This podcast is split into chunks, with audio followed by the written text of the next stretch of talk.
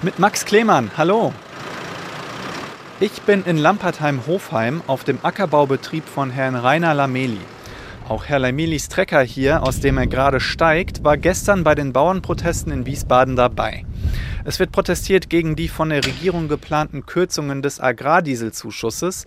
Das heißt, in Zukunft müssen Bauern ihren Agrardiesel komplett selbst zahlen. Ich bin hier, um herauszufinden, was das heißt.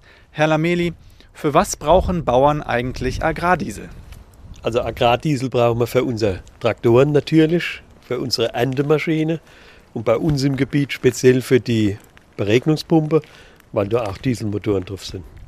Herr Lameli, ich schaue hier in die weite Ferne. Über 100 Hektar Feld gehört Ihnen hier. Also eigentlich alles, was ich hier wirklich sehen kann. Das muss auch alles beregnet werden, wenn es im Frühjahr und Sommer trocken wird. Was kann ich mir denn unter Beregnung vorstellen? Also Beregnung ist, dass wir Wasser an unsere Pflanze bringen, an die Zwiebel, Kartoffel, Weizen, Zuckerrübe, dass die wachsen können, dass sie Nährstoffe aufnehmen können. Und das machen wir in unserem Gebiet, machen das mit Dieselpumpe und die werden selbstverständlich mit Agrardiesel betrieben. Also all die Felder hier zu bewässern, verbraucht ja auch echt eine Menge Agrardiesel, oder? Also mein Betrieb hat einen Gesamtverbrauch von irgendwo 30.000, 35.000 Liter Diesel und allein die Beregnung äh, braucht rund 15.000 Liter Diesel. Herr Lameli ist auch Vorsitzender vom Beregnungsverband für den Kreis Bergstraße. Das umfasst also 10.000 Hektar Feld im Verband.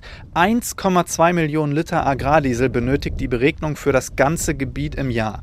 Was müssen Bauern denn jetzt dafür bezahlen? In unserem Gebiet wird es zusätzliche Kosten von 270.000 Euro im Raum des Beregnungsverbandes auf uns zukommen.